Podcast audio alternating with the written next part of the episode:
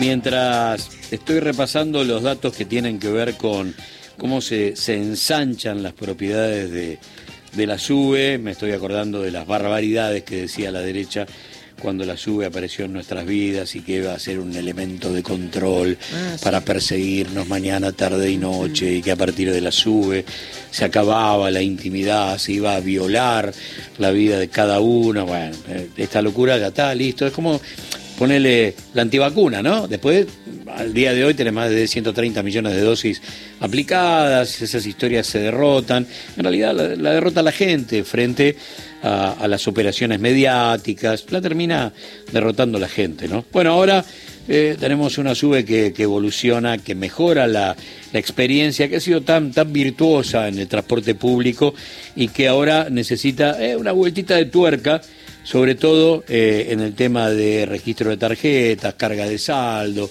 eh, puntos de venta, porque también han como, han como desaparecido y conseguir la sube nueva es medio un, un problemita, sobre todo es un problema que, que tiene muchos turistas, hay mucha denuncia de turistas que dicen, ¿cómo viajo en el bondi? ¿Cómo me subo al, al bondi si no tengo la sube? Bueno, para hablar de todos estos temas y también por ahí para hacer memoria y ver dónde quedó aquel conflicto de, de hace no sé, mes y medio, dos meses, que tenía que ver con el destino de los subsidios, nuestra guita, en manos de un par de empresarios que, que le daban como otro curso al río y la guita se iba por otro lado.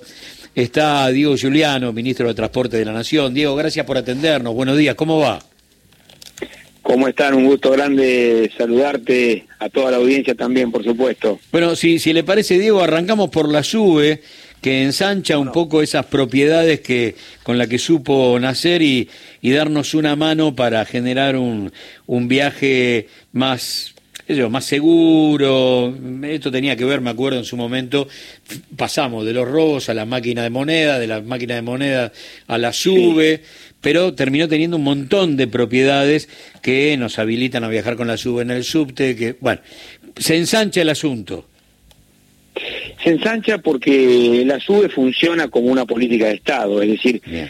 la SUBE necesariamente tiene que ir actualizándose, tiene que ir eh, generando mayor comodidad y sobre todo que, que la gente gane tiempo, ¿no? Que es el gran objetivo del transporte público, que tengamos más tiempo para hacer otras cosas en la vida, además de trasladarnos de un lugar a otro, cuando vamos a trabajar, cuando vamos a estudiar, cuando hacemos cualquier tipo de trámite para lo que es necesario el transporte público de pasajeros en este caso. Y hoy una sube que, que está expandida en 52 localidades de la Argentina, eh, y eso es importante porque esa política de Estado comenzó encapsulada en la ciudad de Buenos Aires y en Buenos Aires en general, y había que llevarla al país, al país eh, interior, Sí. y eso es lo que hemos hecho en este tiempo. No solo llevar la tarjeta, que es algo que sí comenzó a hacerse hace tiempo, sino eh, llevar también los beneficios sociales de SUBE, porque se dio la paradoja de que se expandía la tarjeta SUBE, por ejemplo, a, a Mendoza o a Santa Fe, pero no se expandían los beneficios sociales que solo quedaban encapsulados en Buenos Aires. Fue una decisión nuestra, la del Ministerio de Transporte, la de eh, que el 55% de descuento que hoy se le hace a la tarifa para los jubilados, los pensionados, los excombatientes de Malvinas, las eh, trabajadoras domésticas, los trabajadores domésticos, que nunca tuvieron este beneficio, los excombatientes de Malvinas, ellos puedan tener acceso también a estos descuentos en todo el país. Esto lo hemos hecho en este tiempo. Además de esta actualización que, que ustedes planteaban muy bien y que, y que tiene que ver con, eh, en este caso, la, la sube digital, es decir, una nueva app. Vieron que utilizamos mucho las aplicaciones a través del Play Store. Sí, sí. Bueno, había varias aplicaciones, hoy se está concentrando en una que ya se está aplicando a partir de hoy en Neuquén, una prueba experimental que después se lleva a toda la Argentina, en la cual vos podés, eh, a través de, de esa aplicación, registrar tu tarjeta, cargar el saldo. Eh, era un tema que se había discutido mucho en este año, ¿no? Y en los años anteriores, Sí. que la accesibilidad al plástico, ¿no? Claro. Si, si encontrábamos o no tarjeta, eso se superó. Hoy tenemos mayor cantidad de tarjetas, pero cuando uno llega a la carga por distintos medios, también se amplifican las opciones.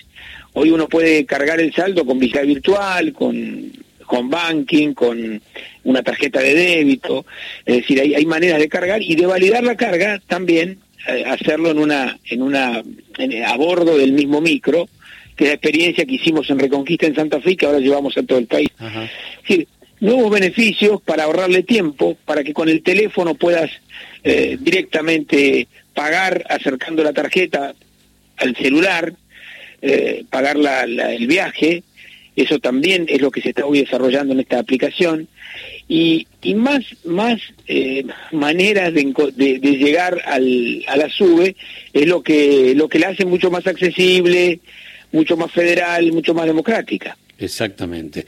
Nueva APP Sube, nueva aplicación Sube, la forma de entrar y poder este, navegar por, por la aplicación.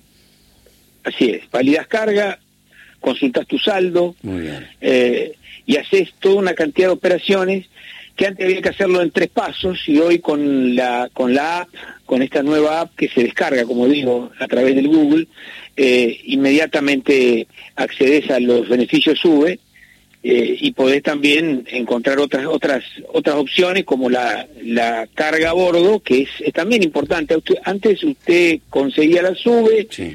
la cargaba en un kiosco y ahora ahora tiene muchas más opciones y luego la tenía que validar en una en una validadora de sube hoy con solamente ir a bordo del micro experiencia que ahora se va a extender a los 14 millones de usuarios de sube eh, va a poder conseguir eh, viajar sin sin ninguna incomodidad Muy bien. Ministro, cualquier teléfono inteligente está, eh, puede, digamos, tiene la capacidad en su memoria para bajar esta aplicación o tiene que tener alguna especificación técnica especial.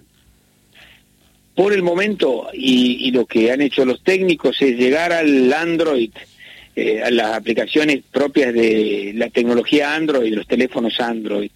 Es decir eh, no no no en, en otro en otro sistema. Eh, se tiene que tener esta tecnología NFC que se llama la posibilidad de eh, la aproximación no de la cercanía de pagar con eh, nada más que acercar apoyar la tarjeta en el teléfono. Esto es por eso esta es una opción una manera de llegar, no es la única, conviven todas las demás, se, se puede seguir cargando la sube como la cargas todos los días, pero si tenés esta, eh, esta posibilidad de, del Android, que hoy, eh, eh, ustedes saben que el teléfono celular es eh, mayoritario en, en, en todas las personas, en la mayoría de los ciudadanos y las ciudadanas, bueno, si tenés esta tecnología, podés hacerlo también con solamente tener el teléfono, y, te diría más, eh, también tenemos la, posibilidad, la experiencia que estamos haciendo en Paraná, vamos a hacer en Paraná próximamente, hoy estamos terminando Reconquista con carga a bordo, iniciando hoy Neuquén con la nueva app eh, de la SUBE y luego mm, llegaremos a lo que se llama la SUBE débito, que es con la misma tarjeta del Banco Nación de débito, tener incorporada allí todos los beneficios SUBE, es decir, es una SUBE incorporada a tu tarjeta de débito. Eh, con lo cual también se amplía mucho más todas las posibilidades del- de la persona, del usuario de los servicios públicos. Por último, Diego, eh, yo decía, desapareció de las tapas de los diarios eh, el tema subsidios, eh, discusión que hace más o menos dos meses, mes y medio, fue fuerte, álgida y tenía que ver con un reordenamiento de la historia. ¿A, dónde estamos parados frente a, a aquellos títulos de hace dos meses con relación al trabajo del presente? Bueno, la, la agenda siempre se modifica, sobre todo después de las opciones electorales que vos tenés hoy en, en la calle, ¿no? Claro. Si acá hay eh, dos opciones electorales, mm, Patricia Bullrich y Milei, que plantean claramente eliminar los subsidios. Entonces ya la discusión no es cuánto es el subsidio, sino que si existe o no la, el derecho al subsidio Muy bien. y nosotros lo hemos planteado con claridad. Hoy una tarifa de transporte de colectivo, por ejemplo, sin subsidio, es decir, costo puro, Sí. como lo plantean ellos, hoy vale 700 pesos. Y para nosotros el- el- lo que significa el subsidio es una manera de achatar, de bajar la curva de la tarifa, Claro. para que sea más accesible, porque hay un error de concepto, hay un error de lo que significa el análisis económico. Los economistas ortodoxos, como los que pertenecen a la oposición y los vemos, los economistas profesionales que asisten a los candidatos, o a la candidata en este caso de, Cambiemos, lo que plantean es un número muy duro, es decir, dicen, bueno, a ver, ¿cuánto cuesta el transporte? ¿Y cuánto entra por el transporte? Y claro que ese es un número frío. Ahora, lo que nosotros analizamos es otra cuenta, que es la cuenta de lo que significa económicamente el transporte. No es solamente lo que entra y lo que sale, es qué beneficio tiene para el trabajador que como salario indirecto percibe justamente este subsidio. Lo que sí es importante es que llegue al bolsillo del trabajador y la trabajadora, de la persona que es usuario del servicio. Claro, eh, tenemos que tener en cuenta... no, digo, tener en cuenta que un trabajador que utiliza dos colectivos para ir al laburo, estamos hablando sin subsidio de casi tres mil pesos. Por día. Por día. Por día. Y, y esto, esto, ¿por qué el Estado está cerquita y tiene que estar cerca? Tiene que estar, porque además de ayudar al trabajador, también ayuda al empleador. Al que le llevas la oportunidad de que tenga eh, de que tenga esta, esta opción de que reciba trabajadores en su empresa eh, con, con un salario indirecto, que es la, la, baja de la tarifa. Ahora, este, este subsidio, primero hay que, eh, ¿qué hicimos nosotros en la gestión? Primero es que esto se federalice a través de la SUBE. La mejor herramienta que tenemos para llegar a todo este beneficio social es justamente la tarjeta SUBE porque porque esa va al bolsillo del vecino, de la vecina que se sube el colectivo al tren. Es decir, es un subsidio directo, directo, no, no tiene tanta intermediación. Pero eh, hay quienes piensan distinto y ah. son, son los que también se escuchan hoy que plantean que no subsidio o que privaticen la SUBE, como lo plantean algunos candidatos, eh, que no, no, no, no nos debe extrañar, porque si quieren privatizar los ríos, las calles, los órganos, el agua, imagínense la sube. Ministro, para cerrar, un par de preguntas de los oyentes, un par de dudas. Breves. Una de ellas es de Mónica de Temperley, que le pide si se puede controlar un poco más la frecuencia del Roca y en general todo el transporte de la zona sur, que es bastante complejo llegar. Acá dice un suplicio nuestro oyente. Y otro de los mensajes de Rolando Saucedo dice, necesitamos que vuelvan los trenes al norte santafesino, cargas y pasajeros. Lo escucho, ministro. Bueno, el primero, claro, eh, lo, bueno del sistema ferroviario es que, es que toda la sociedad, o buena parte de la sociedad, realmente se, se apodera del servicio ferroviario lo, lo, conoce, lo empieza a usar, es lo que estamos hablando del interior, en lo que, en lo que se trata del Roca, la verdad que hay muchas obras que estamos haciendo de modernización, de, de pasos bajo nivel para aumentar la velocidad, para mejorar eh, la frecuencia, la, la mayor dotación de, de lo que significa tanto el personal como el material rodante, es decir, eh, la inversión que hemos tenido estos últimos tres años y medio en materia ferroviaria ha sido una de las más altas de, de los últimos tiempos. Y para lo que es el AMBA, tanto la, política de paso bajo nivel, la electrificación, las inversiones que se han hecho, las nuevas estaciones, todo eso mejora la calidad del servicio. En cuanto a, a, cargas y pasajeros al interior del país, ustedes saben que en materia de cargas, el Trenes Argentinos Cargas hoy ha batido récords, récords de carga. Estamos en, en, una, en una carga que ha aumentado más del 56% y eso baja costos logísticos, eso baja, eso va, va, va al, precio de los productos, porque, porque baja fletes, los trenes bajan el 30% de los fletes para comenzar a charlar. Y, y en pasajeros, bueno, yo cuando llegué al Ministerio de Transporte, el hoy ministro de Economía, Sergio Massa, fue el que me dijo, ocupate de de hacer, recuerdo porque yo empecé como, como secretario de transporte, de hacer ocho trenes metropolitanos en el interior de la Argentina. Y vamos por el noveno. La verdad que en dos años y medio se han, se han podido realizar, ejecutar trenes desde el tren de Córdoba, el de Rosario Cañada de Gómez, el de, el, Sal, el de Salta, el del Gran Salta, que es un tren que va desde Güemes a Salta y a Campo Quijano, el tren del Valle, en, en Neuquén. Eh, el, como le decía, en Córdoba tiene el tren de las sierras, además del metropolitano de la ciudad. En Paraná, es decir, hemos podido llegar a esos ocho trenes y estamos en el noveno porque vamos a Laguna Paiva, Santa Fe. Quiero decir, hemos mejorado mucho lo que, la verdad que en la gestión anterior se fue eliminando. En la gestión anterior se eliminaron, se cerraron 12 ramales ferroviarios. Y nosotros vamos ya por el ramal número 20 que estamos recuperando.